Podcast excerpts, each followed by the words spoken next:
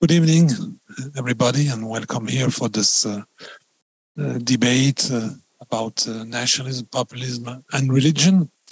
Uh, so I will just shortly present the event because it's the second one. Uh, maybe some of you were listened to the first one who took place. I think it was last month on um, debating populism. In fact, so it was more more general um, I mean, exchange about what populism is in various countries in, in, in, in, Europe and also beyond. So this is the second one, uh, which is uh, centered on religion. We try to look more closely how all these things uh, work together or not. And there, there, there, will be a third event, uh, which I think the time is not uh, quite settled now, but it will be in the fall uh, on um, populism and, and, and, arts and literature, this kind of thing. Uh, so it's a little bit um, not really directly political or sociological, uh, but the details will come later on.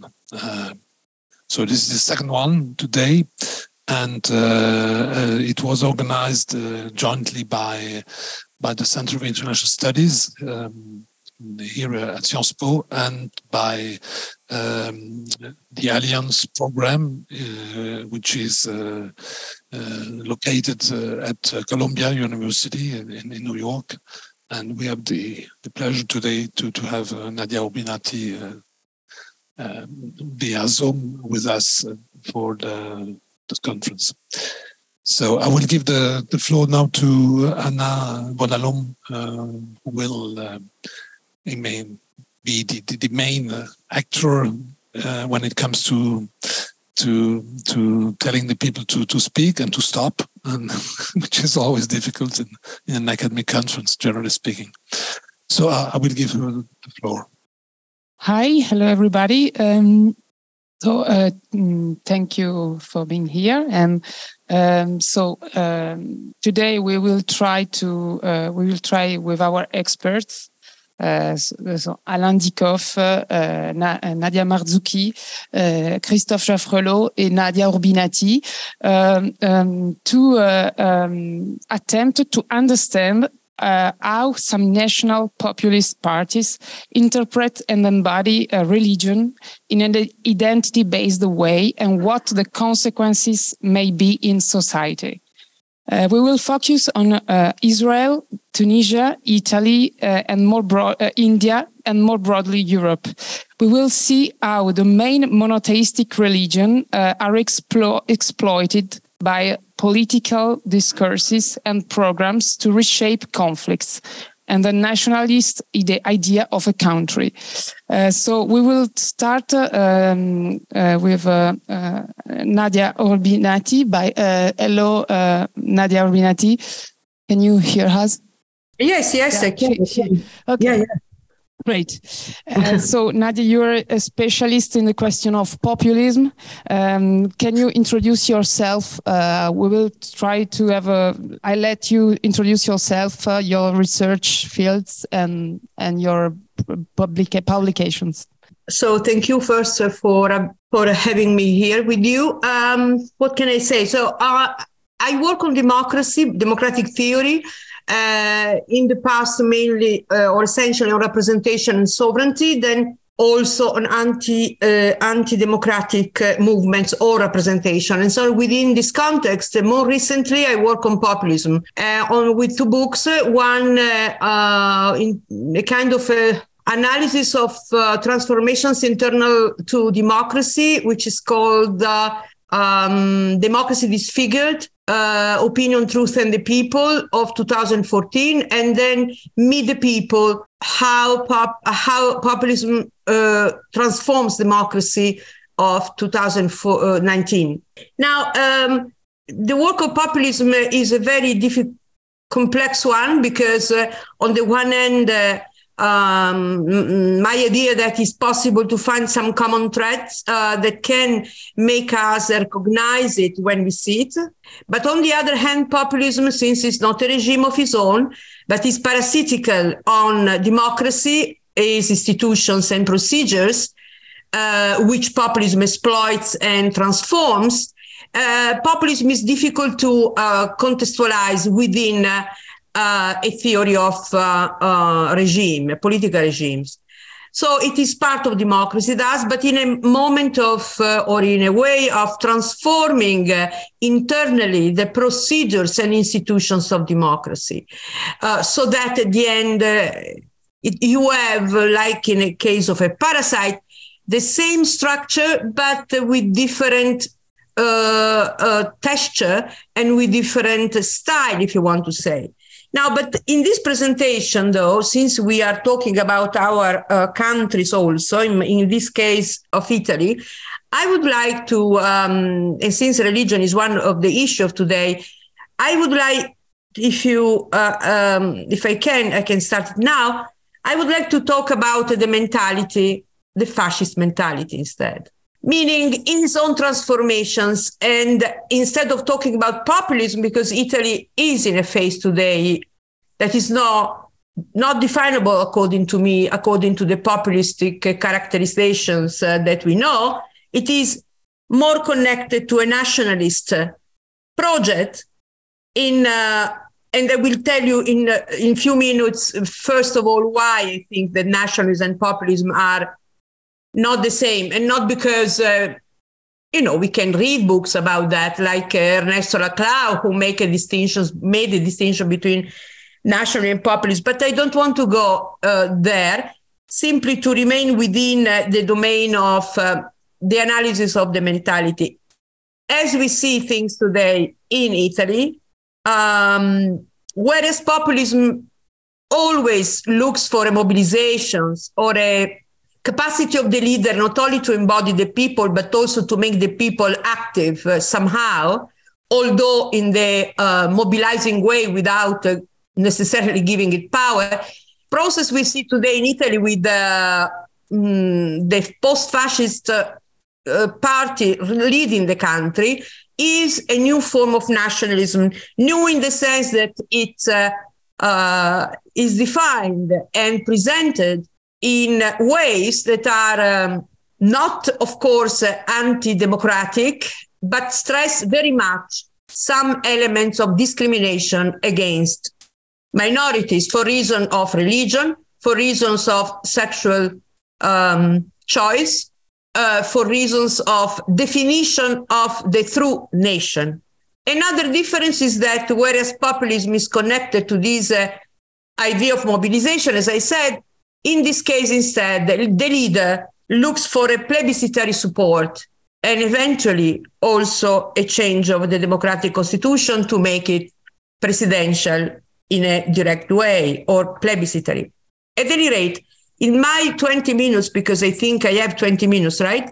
I would like, uh, actually less at this point, to tell you why I think that to talk about mentality and to analyze mentality today is important.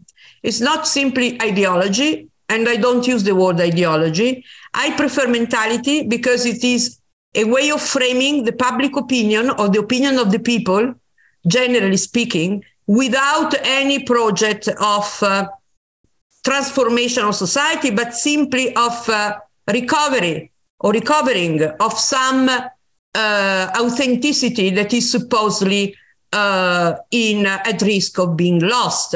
So the mentality is a way of regaining the idea of the nation within the uh, discourse and and the mentality of the people. It's very, according to me, interesting to use mentality because it's more elastic and capable of being disassociated from direct relation to a party trying to transforming society, as it was, for instance, uh, at the beginning of the 20th century with fascism.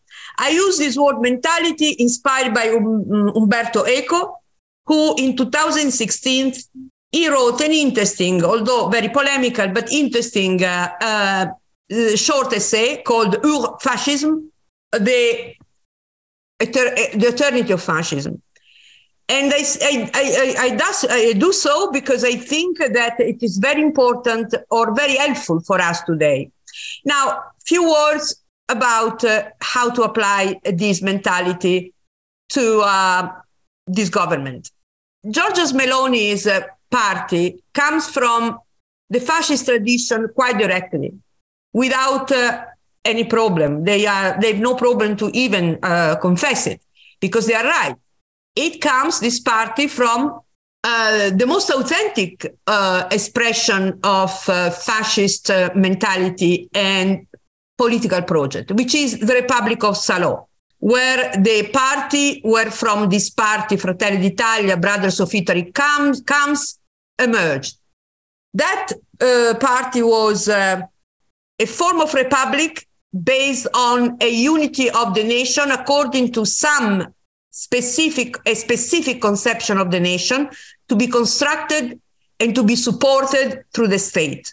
A, a basic condition for that uh, mentality of the nation is to define some important domains in society and in interrelational institutions or, or inside of family or other forms of interrelational institutions in which this mentality needs to take roots in order to achieve the goal. The goal is to create a nation that is consistent on some important basic tenets.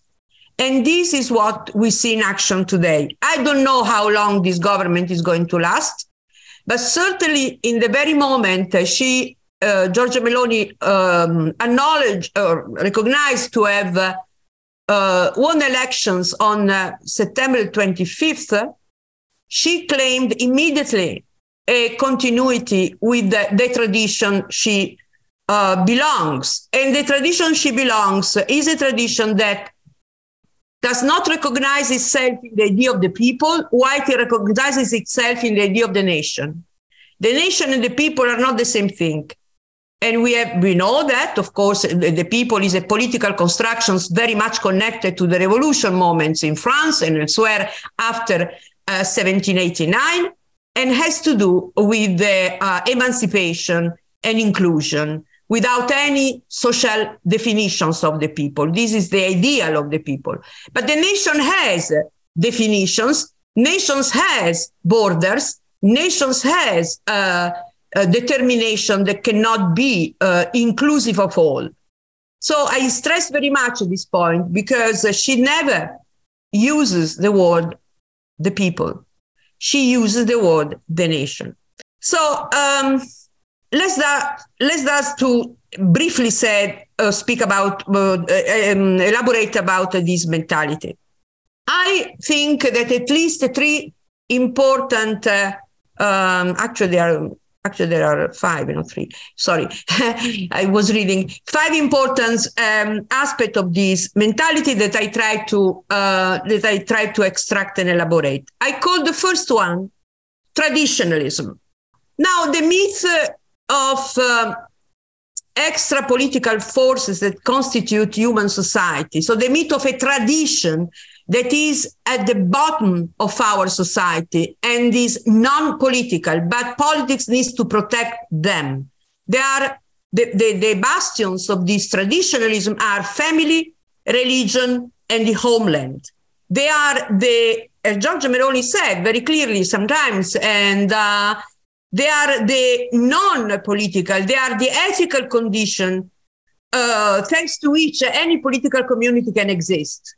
And uh, so let's say that uh, as for family, this appeal to the traditional family entails uh, clearly a politics of intolerance toward other forms of uh, family that are not traditional and also intolerance toward other roles, women roles, that are not consistent necessarily with the reproduction of uh, the species in some sense. So when she speaks about uh, welfare state for the motherhood, to help motherhood and to defeat abortion, she is doing something interesting, meaning she doesn't assault directly the rights to free uh, um, um, to free interruption of um, of uh, maternity, I mean, to abortion, she wants to strengthen and help instead uh, maternity in the traditional sense in order to uh, narrow the space of uh, necessity for abortion, for instance.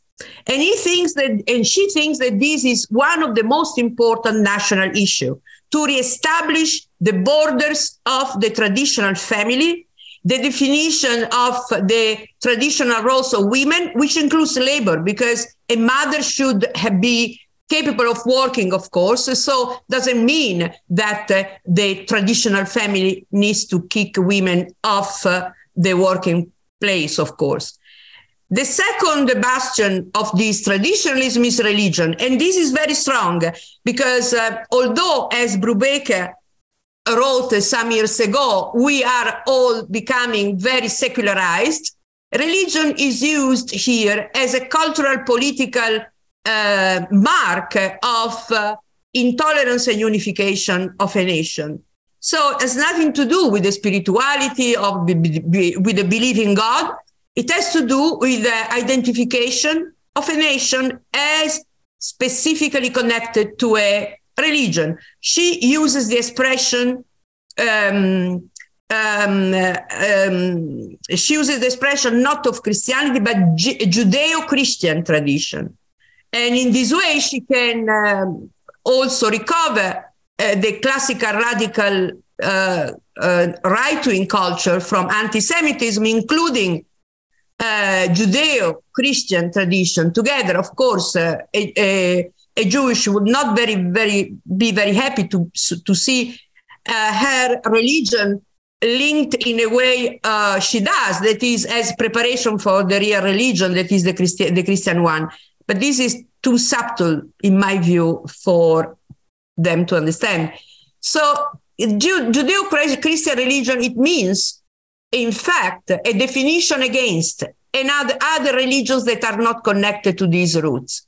And this is very important. Now we see today in Italy, for instance, a kind of uh, insistence in the public schooling of, uh, or in the public schools of uh, uh expanding or using or stressing the uh, Christian roots uh, of the nation. The third bastion of tra- traditionalism, as I said, is homeland. Homeland is the nation.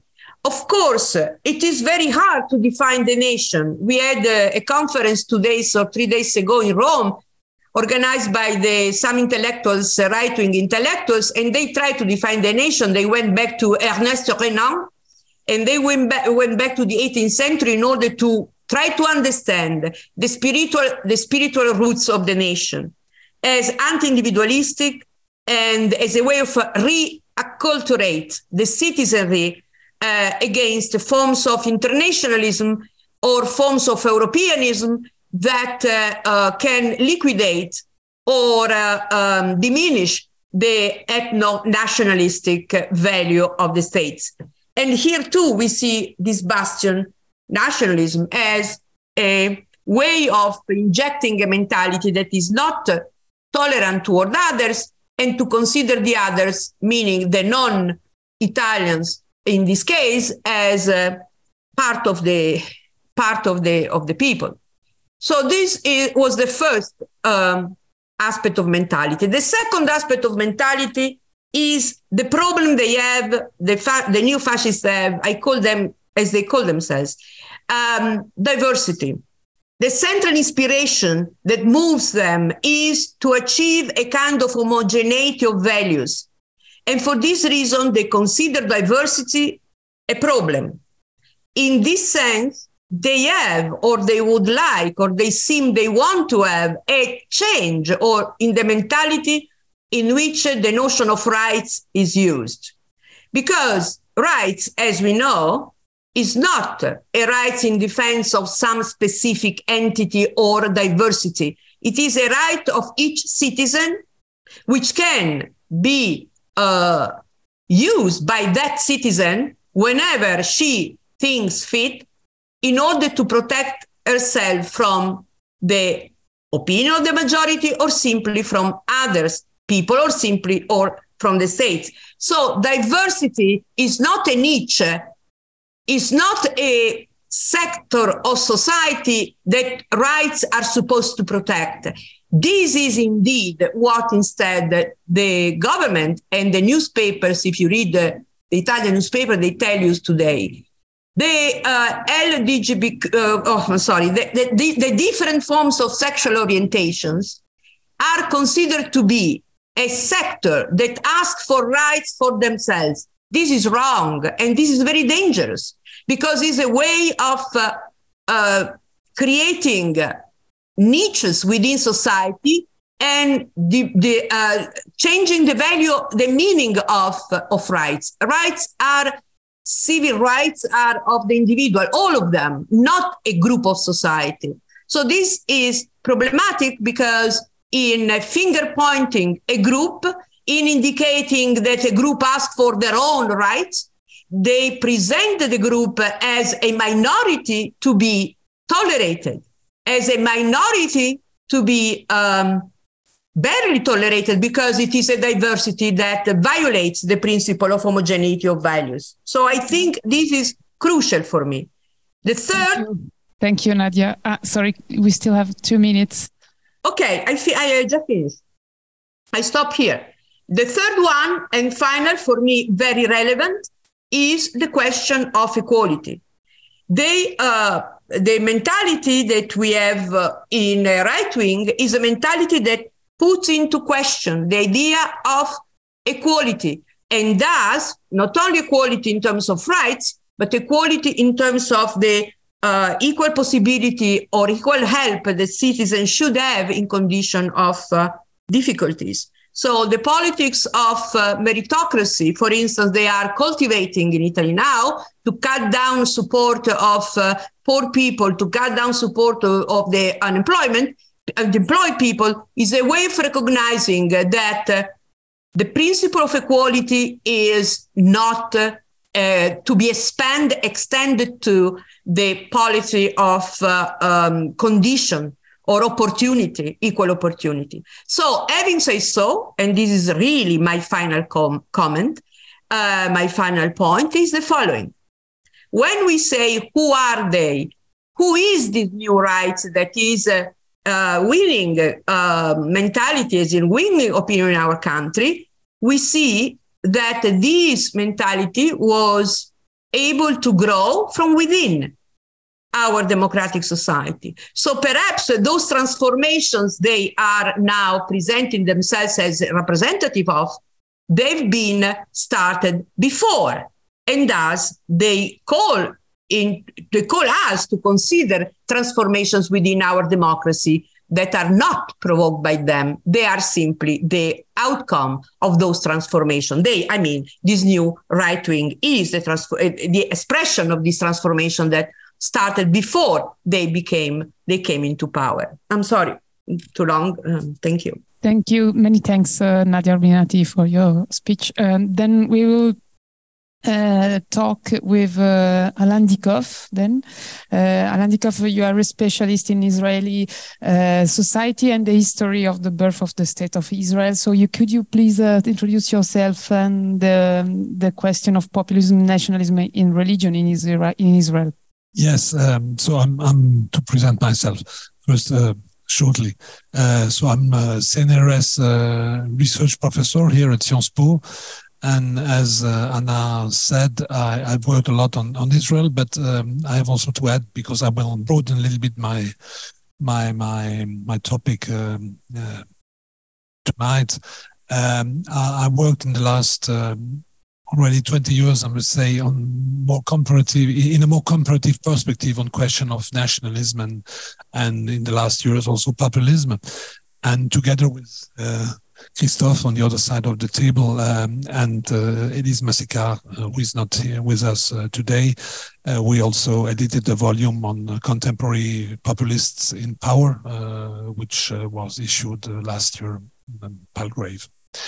So um, I, I, will speak a, little bit about Israel, but I will also speak about Europe, in fact, uh, because in, in, the work I just mentioned on, on um, the, the, the, the this edited volume, I, I, I, did a piece on on comparison within Europe um, when it comes to populism and, and the, the, different ways they they they they developed um, both the the way they they they tried to to get to power and what they did when they were all in power.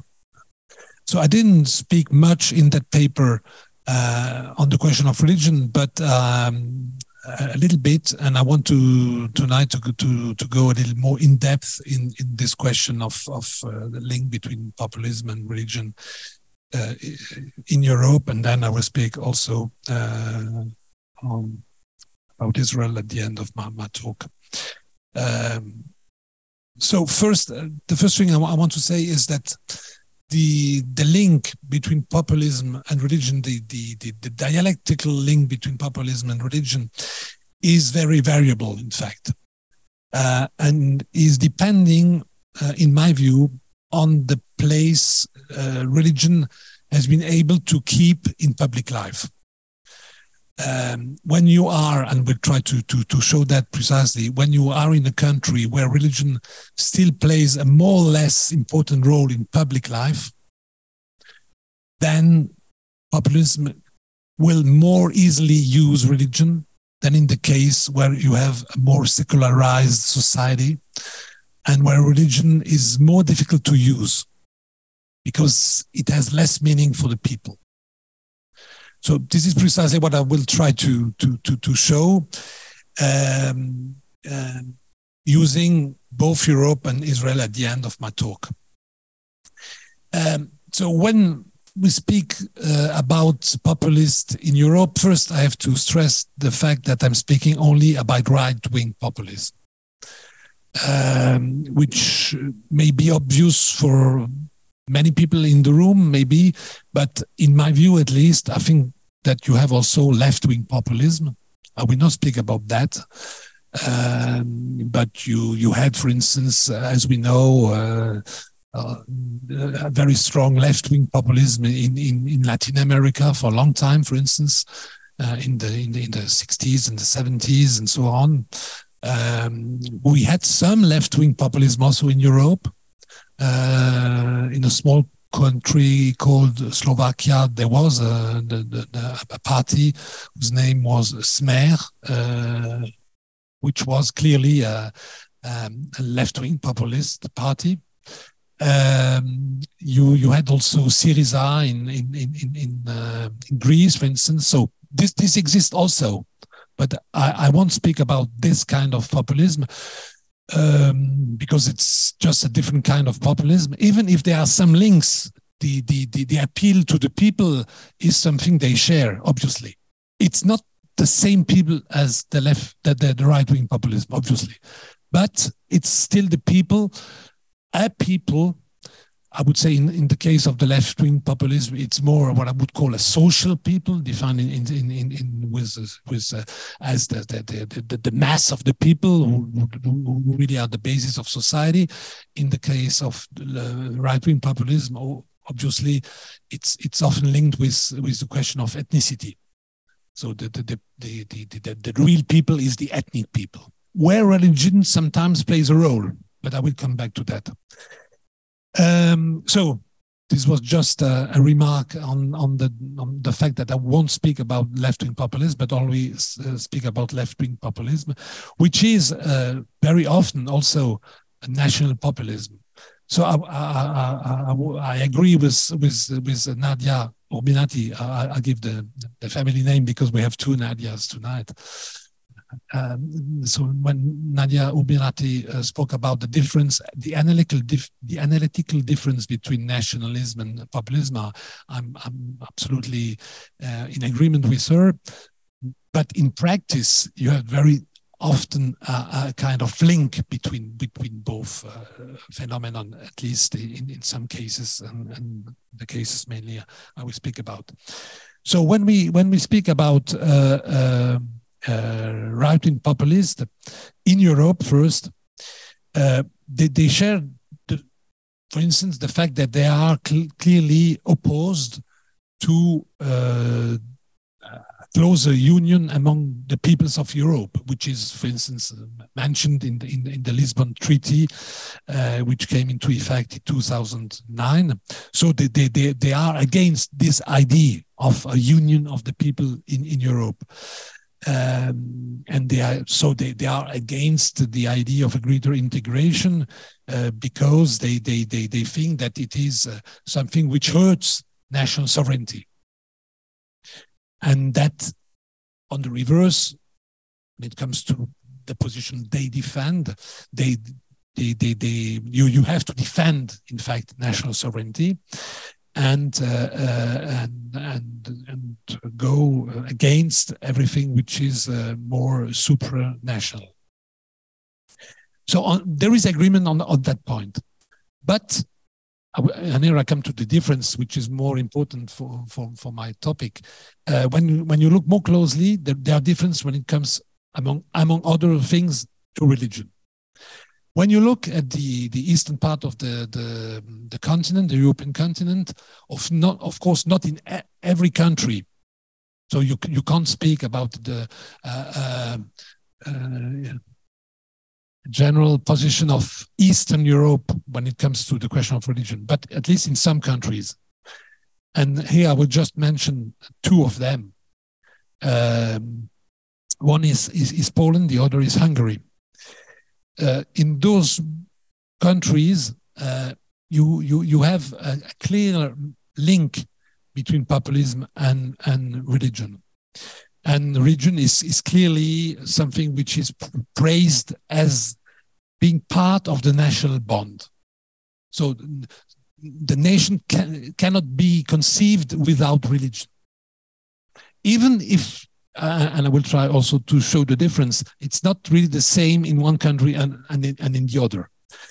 Uh, the, the, the most clear cases is, uh, case is, is, is clearly Poland, because as, as, as, as we know, even if we are not specialists of Poland, we know that the, the, the, Catholic Church played a very important role in the history of Poland, and, and, and especially in, in, in, the, in the second half of the 20th century uh, against communism, of course. So it, it, it, it, it it uh, the, the church inherited a, a very um, uh, I would say what was seen as something very positive in in in, in Poland, and um, um, of course had a, a, place is within society which is which is which was and still is much more central than the place the Catholic Church has, for instance, in in in, France if, if, if you take this the, the, the, this case. So in Poland, uh, since the the the advent to power of the the the the, the, the PiS Party, so the, the, the Law and Justice Party, which which is in power since uh, several years now. What what you have seen is clearly a kind of rebirth of nas- the national Catholic view of the nation, which was prevalent in the in the interwar period, period in the 20s and the and the 30s. So um, I don't want to go into details, but uh, if if some people in the room know uh, Poland uh, and the history of Poland, there, there, was a part, especially a party called the National Democracy, which was in fact uh, um, exactly a kind of predecessor of the PiS Party today. There are some differences, but there is something which is clearly linked. So they, they have stressed the, the, the, role of Christianity in, in Poland since they are the power.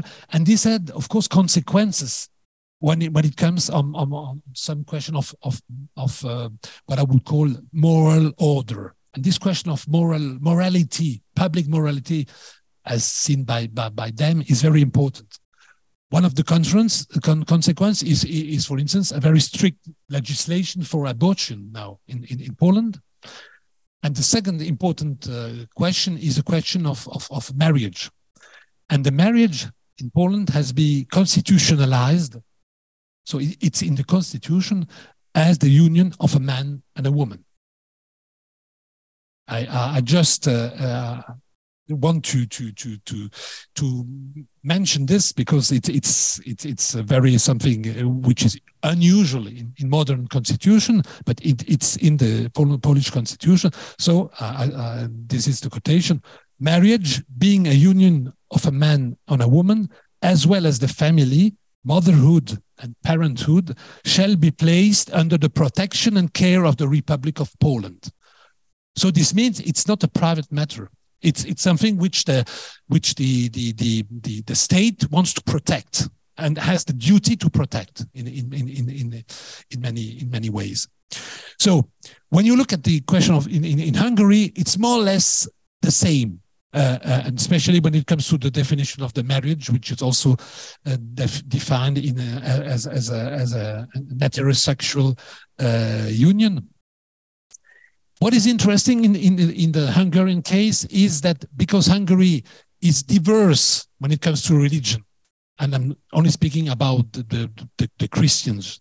So the, in fact, the, the, majority are Catholics, but you have a strong and two strong minorities uh, which are Protestant. One is Calvinist, and the other one is Lutheran. So in, in, in Hungary, when Orban speaks in his speeches about Christianity, he doesn't mention one confession. It always mentions Christianity as such, because he has to put every, everybody under the same umbrella, if I may say.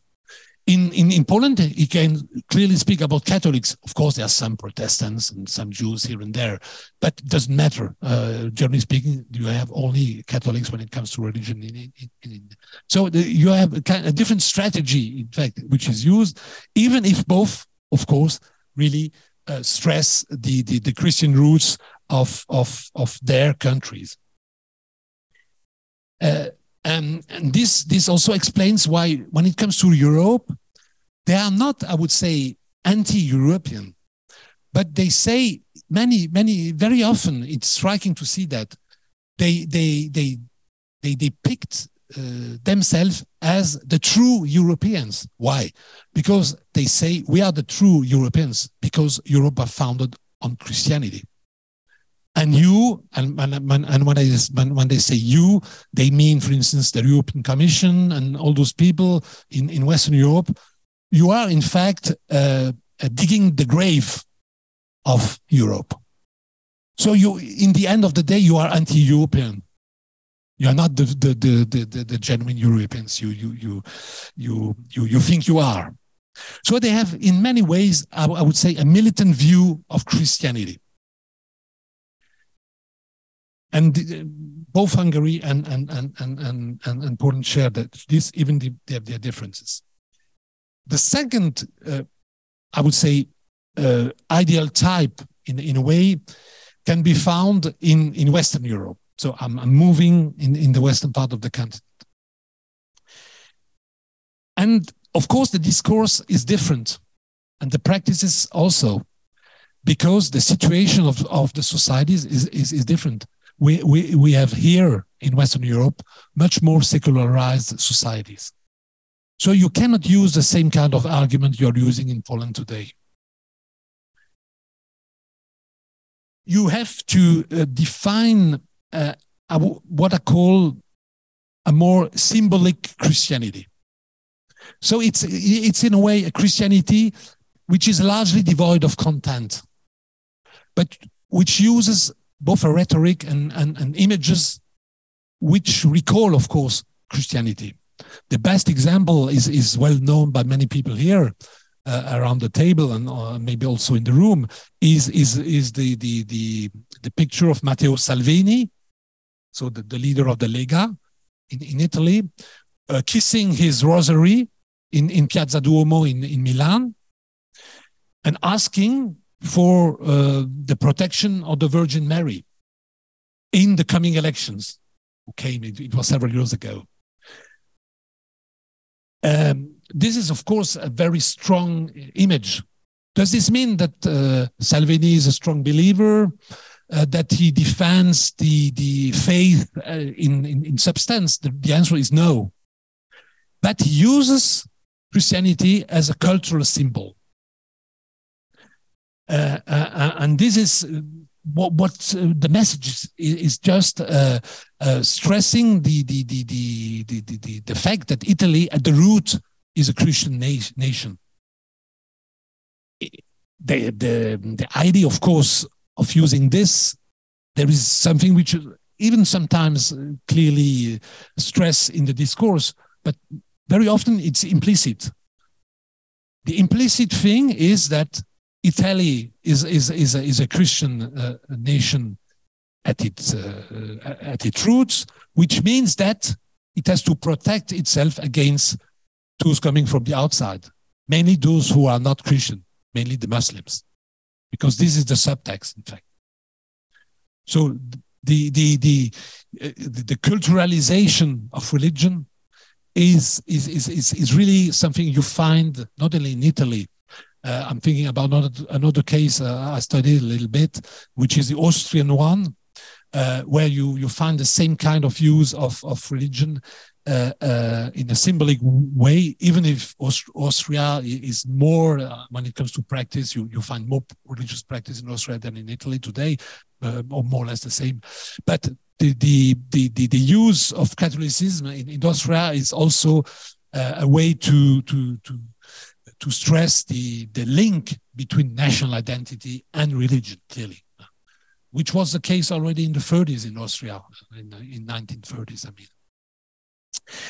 An interesting thing which Nadia said, and I want to, to say a word, even if I don't speak about Israel, it doesn't matter. We can back, come back that in, in, in, the, in, in the debate, because as, as usual, uh, academics are longer than what they think they, they, they will use less time finally know. But I want to go back to something that Nadia said, which is very often, uh, and I would uh, absolutely absolutely agree with her. What is interesting in this in this uh, the when they uh, speak about when I speak about the symbolic Christianity, is that they very often also speak about the Judeo-Christian roots. This is important. The Judeo-Christian roots. The inclusion of Judaism is very significant because historically, when you think about right wing national populism in the 30s and 40s, obviously it was never about Judaism because Judaism was the enemy. Jews were the, the, the, the, the, enemy. So they spoke only about Christianity in the 30s. Now, what is interesting, they are not shy to speak about Judeo-Christian roots. Because for them, Jews and Christians, if I may say, are in the same boat. They, they, they are part of the West in their view. So they're part in the West against those who are coming from the outside. And here again, the migrants, of course, and among the migrants, as we know, uh, many uh, uh, having uh, Muslim, uh, Muslim believing, at least nominally.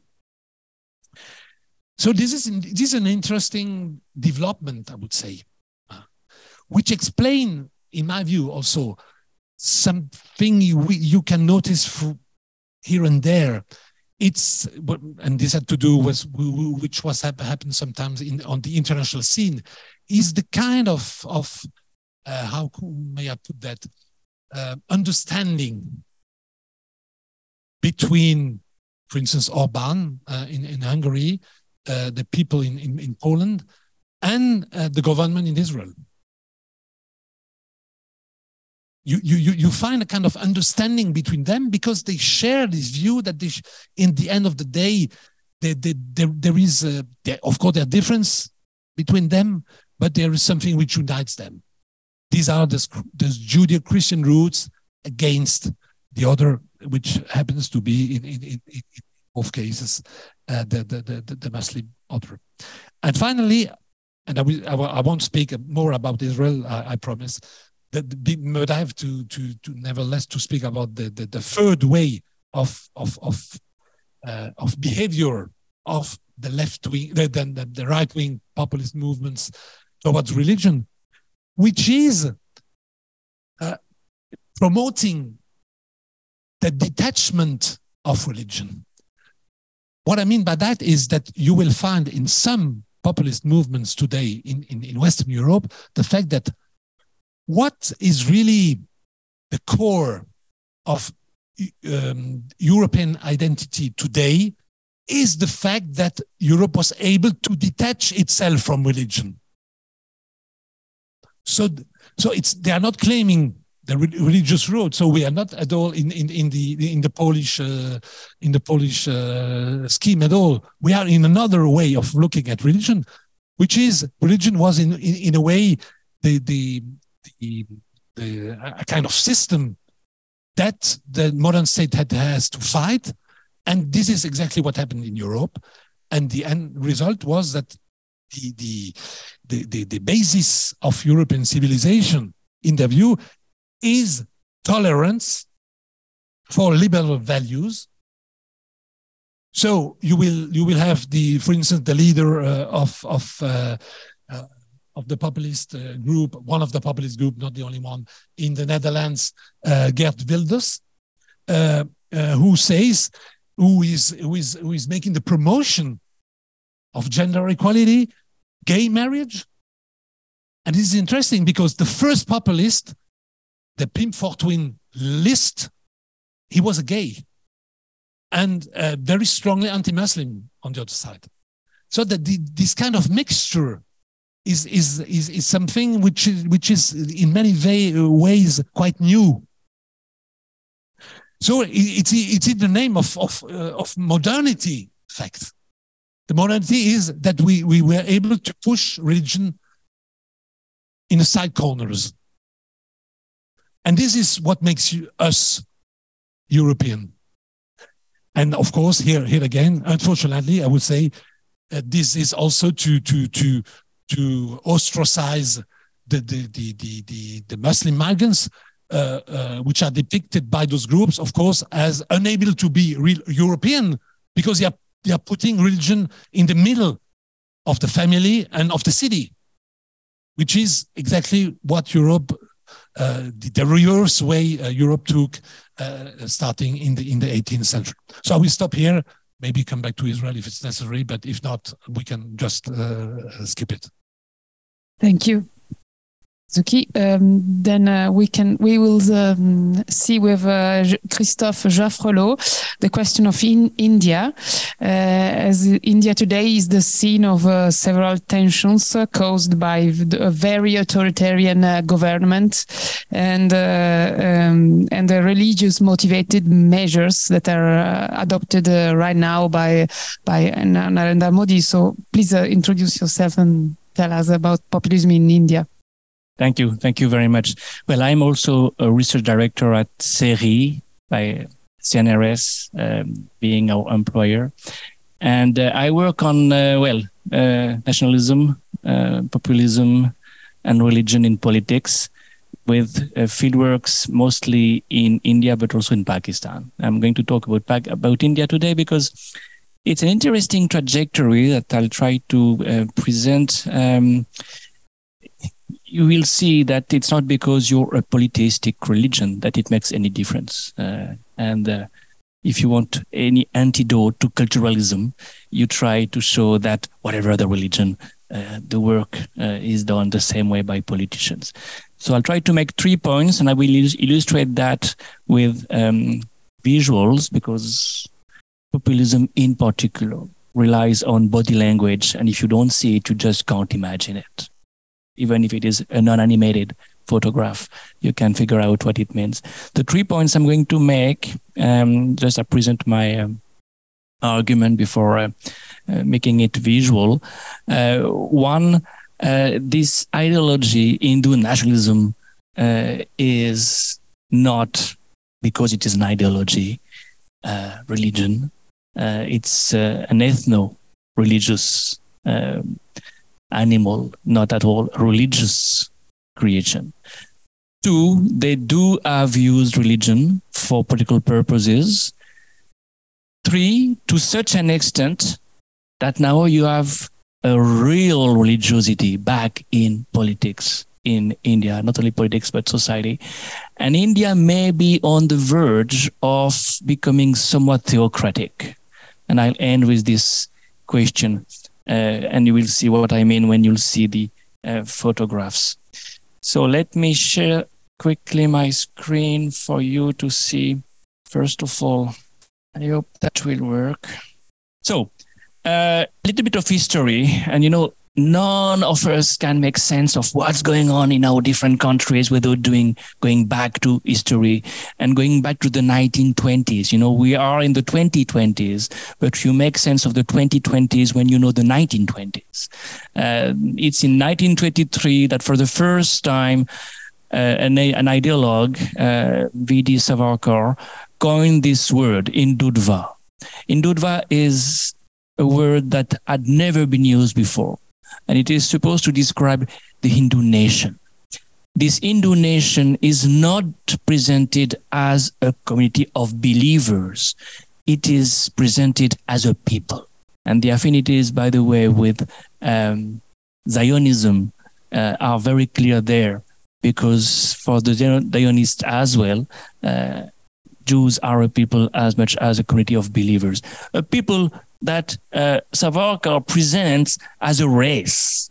They have the blood in their veins that is inherited from the Vedic fathers. So people that has a lineage, making it um, autochthonous. They are the, the sons of the soil, the first race that inhabited this territory. Two, territory precisely is very important. Hindus are the people living beyond the Indus the river.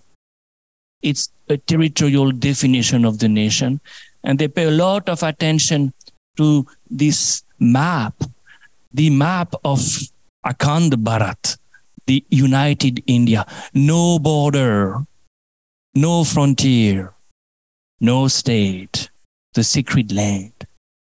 So the Hindus are the people living in this territory and uh, it is called from Sindhu to Sindhu because it is from the Indus to the sea under the Himalayas, the arc of the Himalayas, you know, a kind of natural secret territory. Minorities, Muslims, Christians are supposed to be second class citizens in this because the sons of the soil are, of course, more legitimate and they are welcome only if they pay attention, if they pay allegiance to, to the Hindu culture. The man who has um, codified this ideology in 1923, Savarkar, was also the mentor of the man who killed Mahatma Gandhi, unsurprisingly, because Mahatma Gandhi had a completely different vision of the Indian nation that was not dominated by the majority community, but made of all the different communities and, and, and Gopal Godse and, and Nathuram Godse, the two killers of uh, um, of Mahatma Gandhi, are, are sitting with Savarkar here. Well, Savarkar gave the idea. This man, Hedgewar, gave the organization, and Golwalkar um, made, made, made it even more sophisticated.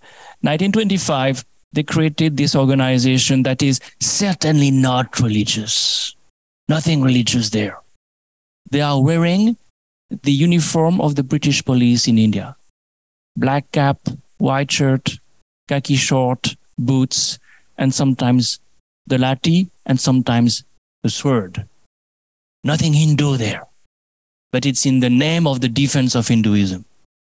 During their inspiration from what was going on in Europe in the 1920s.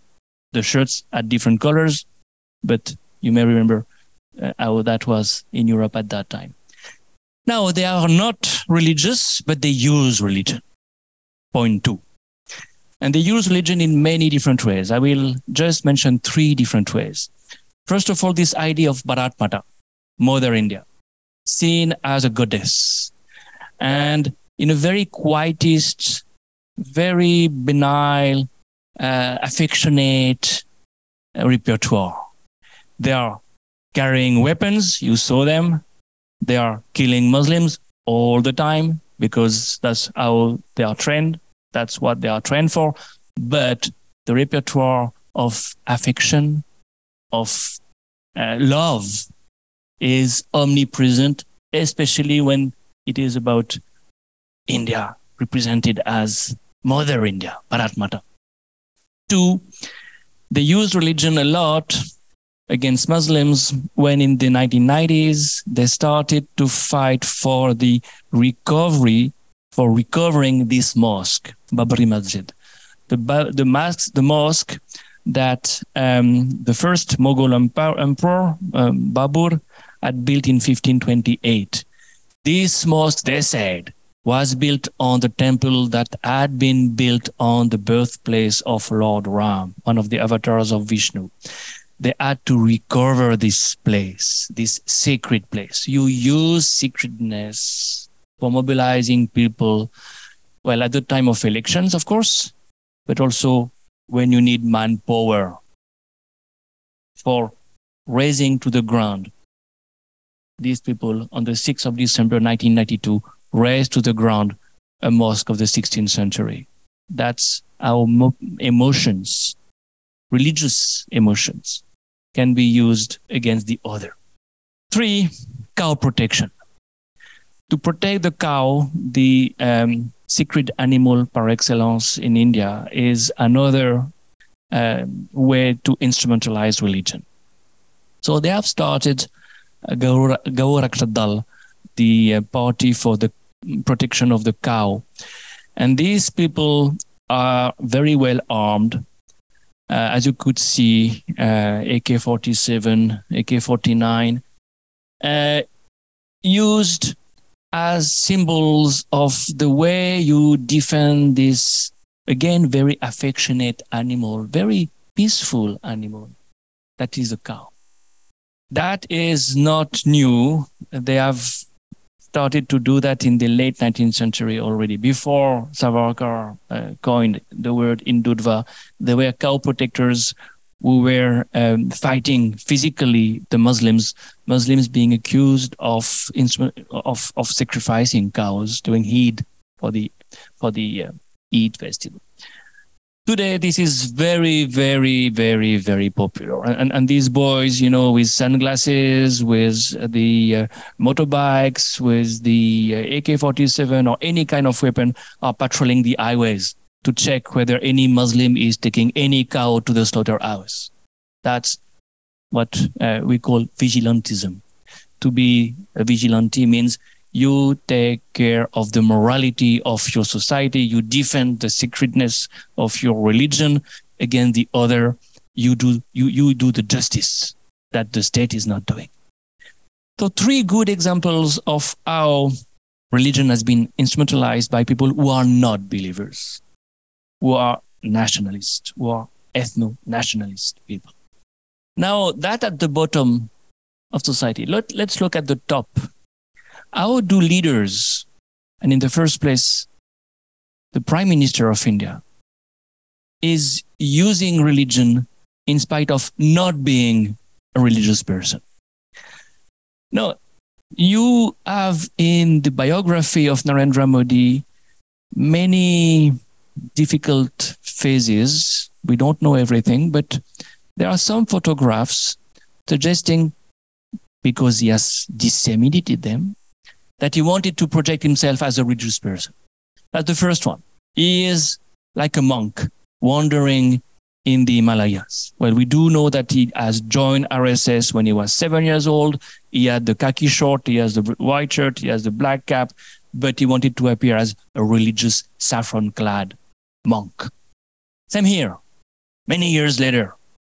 No, he never travels without his photographer. So um, you see him in a cave meditating with his photographer. You see him in the Ganga praying at the time of Kumbh Mela uh, with the Tulsi, um, the um, what is Tulsi? It is um, basil.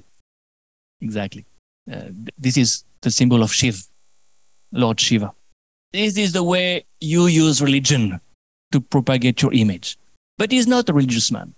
You know, just before going to the Himalayas or just after going to the Himalayas, he became a pracharak. He became a full-time RSS man. So an ideologue to the core, an organizer to the core. And when he uses the uh, saffron clad, the, the, saffron robe, it's as a leader, uh, not, not, not as, as an ascetic for sure. He is a populist of the organization saluting the flag of the organization uh, like the others. But as a populist, what does he do? he relates directly to the people. You know, we we we have Cas Mudde's definition of populism, the man who embodies the people, the pure people against the establishment. You have also Ostiguy's definition of populism, the man who is a role model for the people and at the same time who appears as being one of them. You know, is like me, is like us. And Modi is plebeian, comes from a low caste, he's a self-made man, he has no education. And at the same time, is the ego ideal. This is what Ostiguy says. You know, the populist is the, the populist leader is the ego ideal, the man whom you want to emulate. You would like to be like him. You would like to be him. And that's why you wear his mask. That's why you wear his kurta. He has started a new fashion. You can, you can also dress like him. You can have his mask and he's, he's a superhero. You know, this is again, as, as Nadia was saying, sometimes it's laughable, but we should not laugh indeed, because on many occasions, it has dramatic results and consequences. The youngest member of parliament of India elected in Bangalore from the same party, of course, as Narendra Modi, is looking at him as a superhero. He is a superhero. He is, you can't read, energy better than Hulk, agility better than Captain America, heavy lifting better than Thor, vision better than Iron Man, tactics better than Black Widow. Wow and it works. So the populist is the man who I would like to be myself, to emulate. No religion there, zero religion. Hinduism is nowhere in the picture. And still it's back. And I will I will end with an emerging figure, possibly the next Prime Minister of India. Hmm? Narendra Modi is 73. He will win the 2014, 20, 2024 elections. He may not contest the 2029 elections. Who will? Well, very possibly this man who is showing that after using religion for so long, religion becomes the legitimate repertoire for politicians. It is for the first time in the history of India, the chief minister of a state who is a priest. He is a mahant He is the high priest of a very important temple in North India, Gorakhpur. Who would have imagined that this democracy would have had a priest at the helm of the largest state, 200 million people, democratically elected and re-elected, elected 2017, re-elected 2022, and a priest who is not administering its state, is presiding over the state. No, he's not a bureaucrat. He's not a technician. He's a high priest.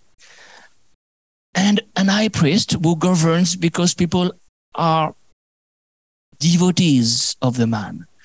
So when the people in charge of the government are worshipped, you are not far from a theocracy and it makes a complete shift of governance. You know, governance is not assessed on the basis of development, on the basis of law and order, on the basis of anything tangible. Well, it cannot be assessed at all. How can you vote against God? So you have now a new emerging repertoire the ground has been prepared by the instrumentalization of religion by ethno nationalists, a-religious people. But it's the religious repertoire that has become almost uh, dominant, at least in that part of India, because this is the north and it's as large as Europe. So we will not go into the state by state kind of analysis. Otherwise, we will not be done by the evening. Thank you very much for, for your speech and I would like to ask you um, something about uh, the um, the question of ethnos. As uh, everyone, uh, each of you uh, pointed out the question of uh, religion and ethnicity. So, um, for at least uh, um, 20 years, the political forces of the Western democratic parties or left parties have been experiences, uh, experiencing an identity crisis. This is one of the reasons why so populist, right-wing populists can emerge. And uh, this concerns uh, several issues, uh, such as ethnos and economic programs. Uh, so um, one journalist from La Repubblica um, some years ago uh, pointed out uh, one of the major ideological problems that characterize the Italian left today. And he told, he told that um, uh, the, he accuses the Democratic Party of having refused to take up the subject of ethnos, of roots, immediately referring it to the figures of the Balkans War, the Balkan War, or the deportation, and thus abandoning it to the right. So Paolo Rumiz, the journalist, points out a contradiction in the ideological attitude. He applied the, if applied to the situation of Tibet, for example, uh, the roots, so the ethno, the ethnos, or is okay, or to the Amerindians, or to to to speak about old popular music, the ethnos is okay, and then. Um, but uh, the, the, for Rumiz, the Democratic parties uh, lost the the theme, the issue of roots of ethnos, and they gave it to the uh, populist right, the right wing populists.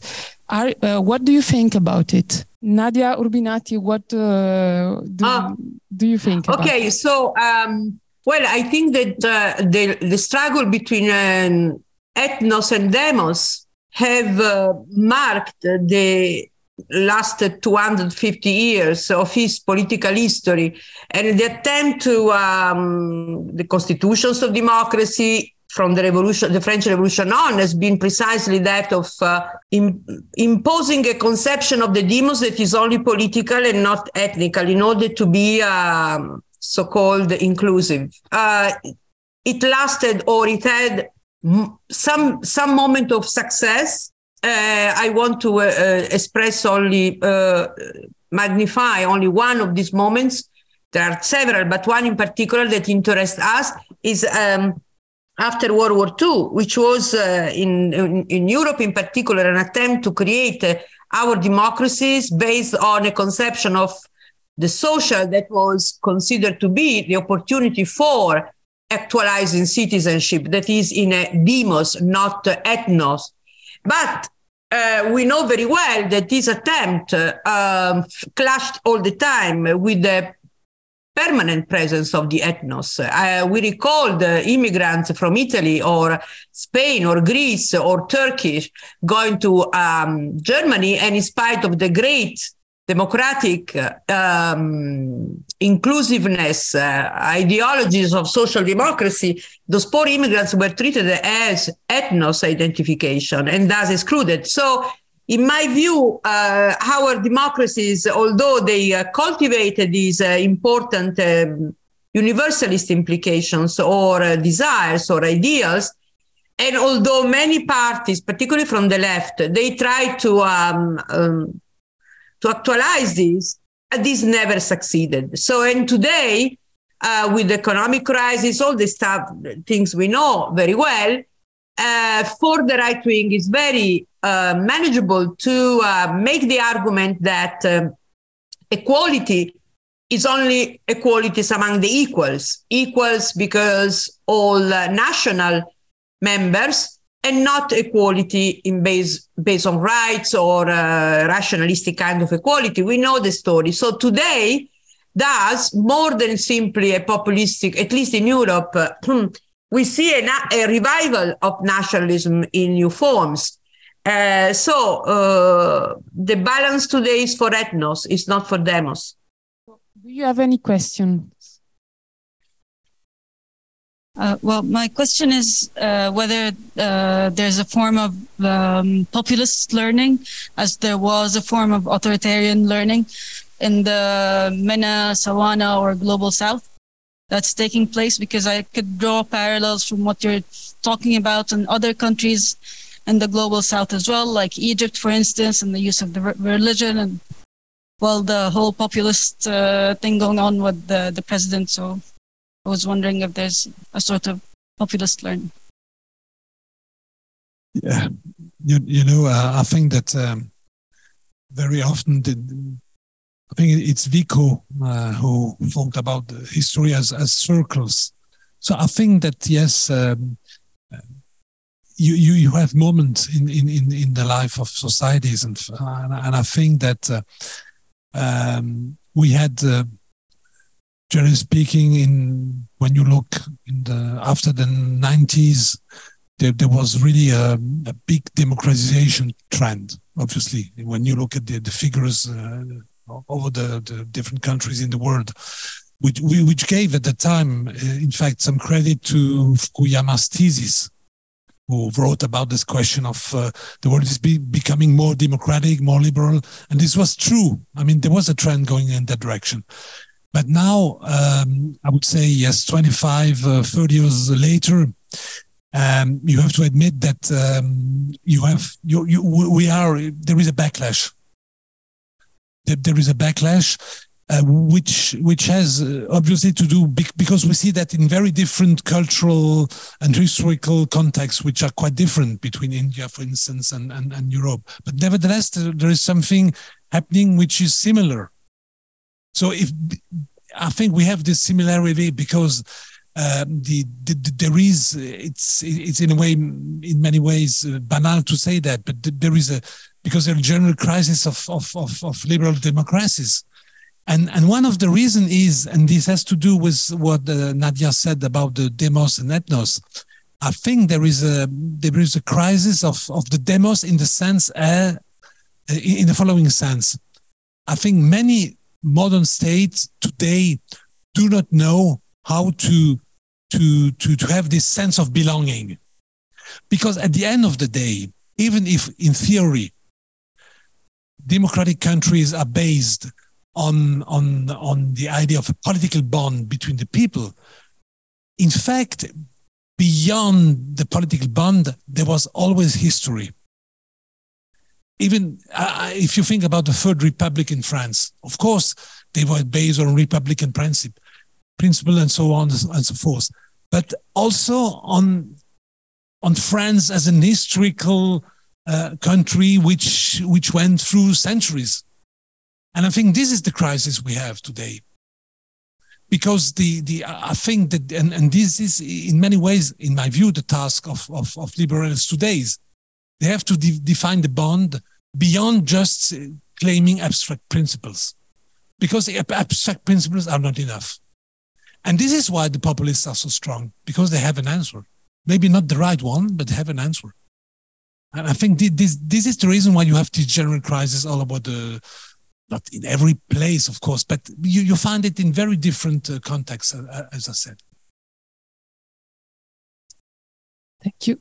Yeah, just to add on this, because we do have waves indeed, huh? and uh, we have waves uh, we had waves of democratization.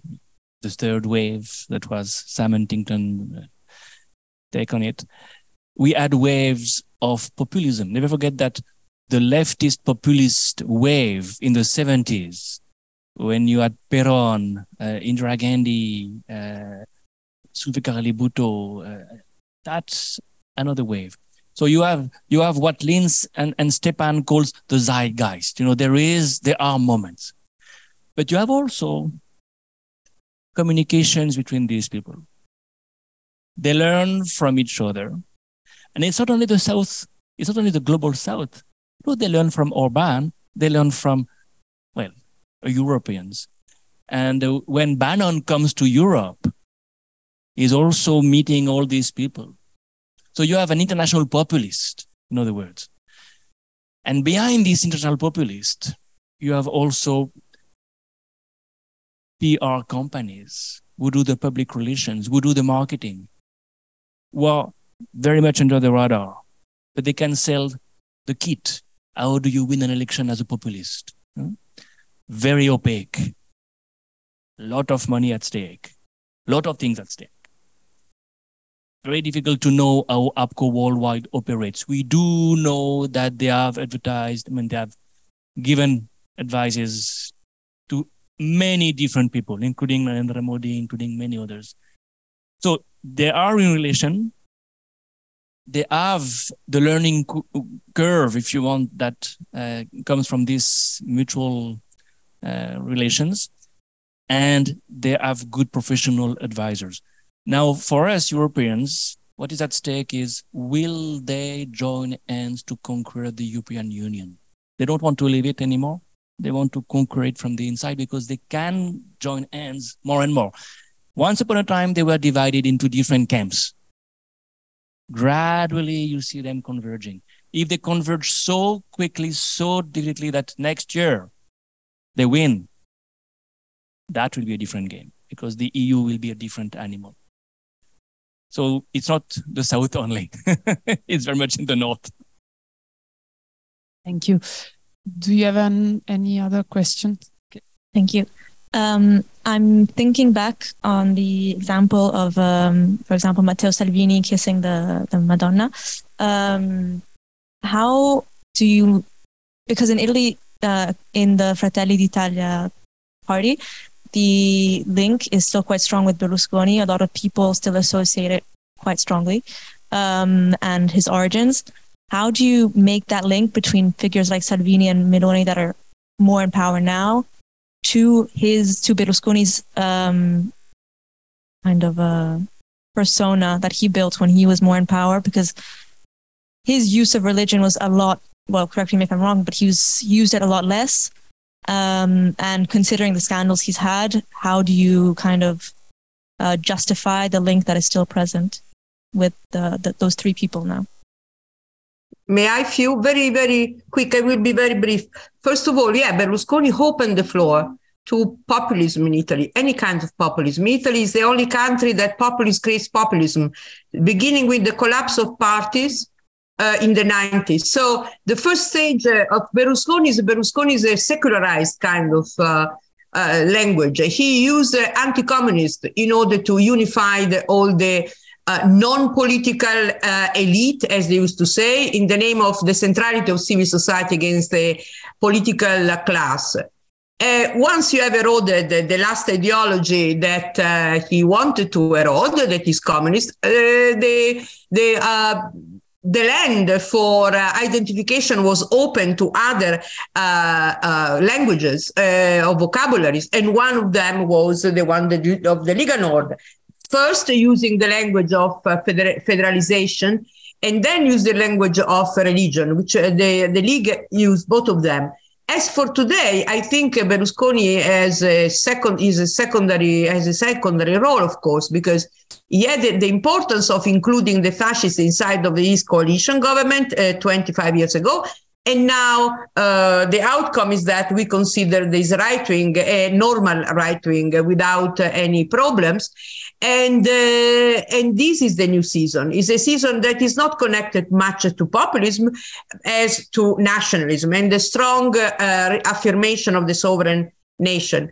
Uh, in this uh, new alliance, the hegemony is this nationalistic one. It's no longer Berlusconi and not even somehow Salvini, who are uh, they have you know eight nine percent of the votes versus twenty six percent of uh, Meloni. So I, I think that this uh, influence of Berlusconi was important in the opening, uh, but not in the closing. That is today. And if I can add something about your questions about uh, Berlusconi and Salvini, and as about the question of religion, and uh, I think that uh, the the the Italian people is very ambiguous in his attitude to towards religion and uh, moral. Um, uh, behavior since uh, um, if you see the ISTAT, the National Agency of Statistics, it shows that the Christian, uh, the um, the Catholic Christians, uh, the the the the habits of Catholic Christians are uh, the practice is is um, going down, declining now right now. So the Christian religious identity is just as a Alain uh, said before, is just a symbolic, uh, in a way, cultural uh, symbolic uh, issue. And uh, uh, this is the reason why someone as Berlusconi was perceived as a leader and as a winner because he had many women in a way. He was an emperor, so he could have many women. It was a, it was not a problem if it, no, it was not religious linked uh, or religious moral moral linked. Uh, it was really perceived as a good leader because he could have women. It was it was some uh, uh, his virility, and so these kind of uh, uh, um, not sacred values were something like a very uh, appreciated by the people who, who, who are uh, extremely um, ambiguous on the religious attitude. So uh, uh, Giorgia Meloni can, can, say she's a, a Christian mother, uh, and Berlusconi can say I am a, liberal and a, sex uh, addicted man. But but uh, the, the, the, the, people voted for them uh, in a way. So there is really an ambiguity uh, that uh, it's very interesting to study, I think. The detachment from religion is, is, is, is mainly in, uh, in the Netherlands. When when when they play now, it's it, it's a different uh, case. I mean, it, it's it's a different case from the, the for instance the the Italian one. But I think that this is for me the the strongest, uh, um, I would say, trend is is the culturalization of religion. Uh, I mean, the, exactly what, what I call also symbolic Christianity, for instance. And th- just stress one point on this on, on this culturalization of, of, of religion. I think the the strength of culturalization of religion is that even non-Christian can more or less accept it uh, um, for instance, I give you just one example, which is a French one. It's Eric Zemmour. Eric Zemmour is a Jew, but look, he's one of the political leaders, uh, uh, even more than Le Pen, for, for different reasons, which says clearly Catholicism is one of, of the foundation stone of France historically. He has no problem saying that. But he can say that because precisely we are in a time where religion is is is uh, is no more substantial apart from some a minority of believers, but is something which is just uh, exactly a symbol or part of history of a, of an heritage, uh, something which has has been inherited, but which has no more meaning in terms of practice.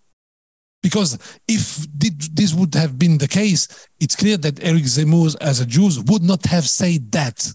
But now it's not a problem. It's it's something you that almost everybody, not everybody, but many people can just accept.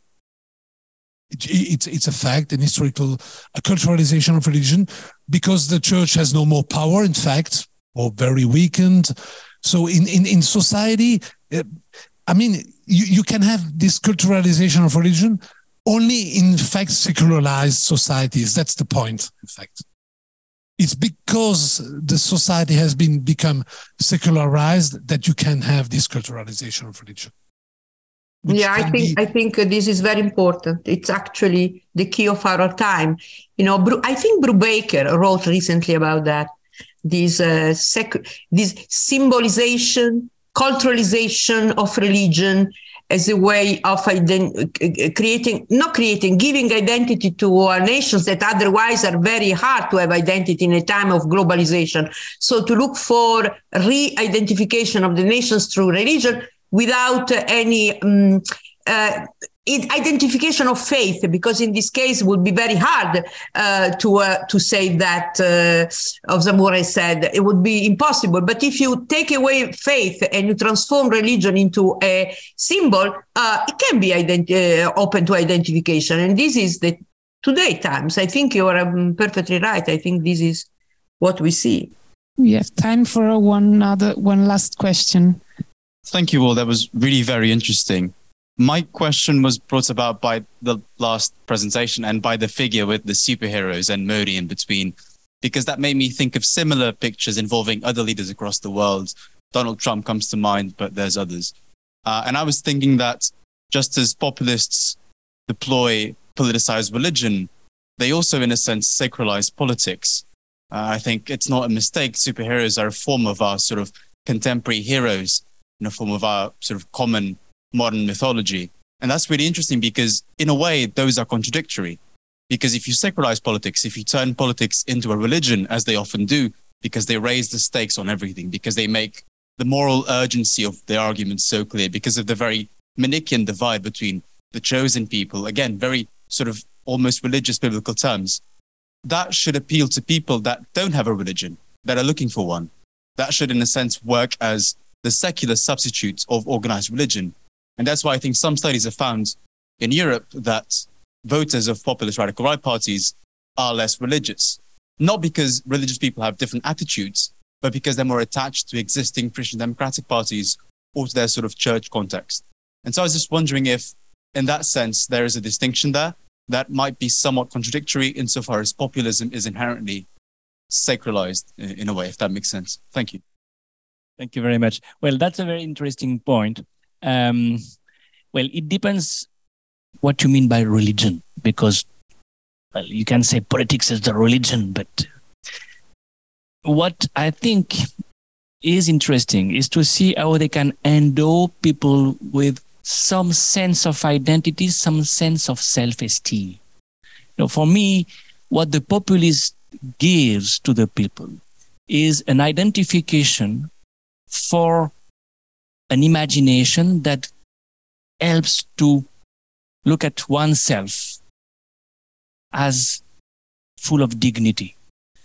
You know, the populist is the one who say, I am a victim. He says, I am a victim like you are a victim. I am a victim of the establishment. Look at Trump. He was a victim of the East Coast and the West Coast. And Modi was the victim of uh, Delhi, the intelligentsia, the liberals. That's why they call them the uh, secularist, you know. Uh, they are victims of the establishment, intellectual establishment, because they may be on the economic side of the establishment, but they are victims. And they can uh, invite the victims of society to identify to them. And these people can find in them kind of hero, someone who thinks about me, who cares for me, and I care for him. And there is an amazing relationship that takes place. And it's true on the left as well as on the right. Remember Chavez. Chavez could speak for 10 hours and people were crying listening to him. And Peron before him. You know, this kind of identification with the, with the man who is like me and my ego ideal. This is exactly what Ostiguy said. I think this is one way to, to paraphrase what he says. So you can say it's a religious sentiment. At least it's a very personal, powerful sentiment. Because what does it mean? You forget about your class. You forget socioeconomic issues. You know, you don't vote according to your class. Populists erase caste and class and socioeconomic differences and development and progress. No, it's completely irrational in that sense. Of course, there is a rationality behind, but it's mostly psychological rather than socioeconomic and social in the first place. What we see is the left completely lost because the left was based on social issues and social issues are not relevant anymore. The poor looks at the populist as the savior. Even to the populist will not do anything for him. None of the populists are socialists in that sense. You know, they don't redistribute, but still they get the support of these people most of the time. Yeah. So um, thank you to our uh, experts uh, here and here. Thank you, Nadia Urbinati from New York, for joining us. And so uh, we, we, thank you. Thank you. And thank you, Emmanuel Catin uh, from the Alliance program who contributed to our this event. Hello. Thank you. Many thanks. Uh, so Emmanuel Catin, Alain Dieckhoff uh, is uh, were the co-organizer of this event, and thank you to you all uh, for being there for participating. Thank you.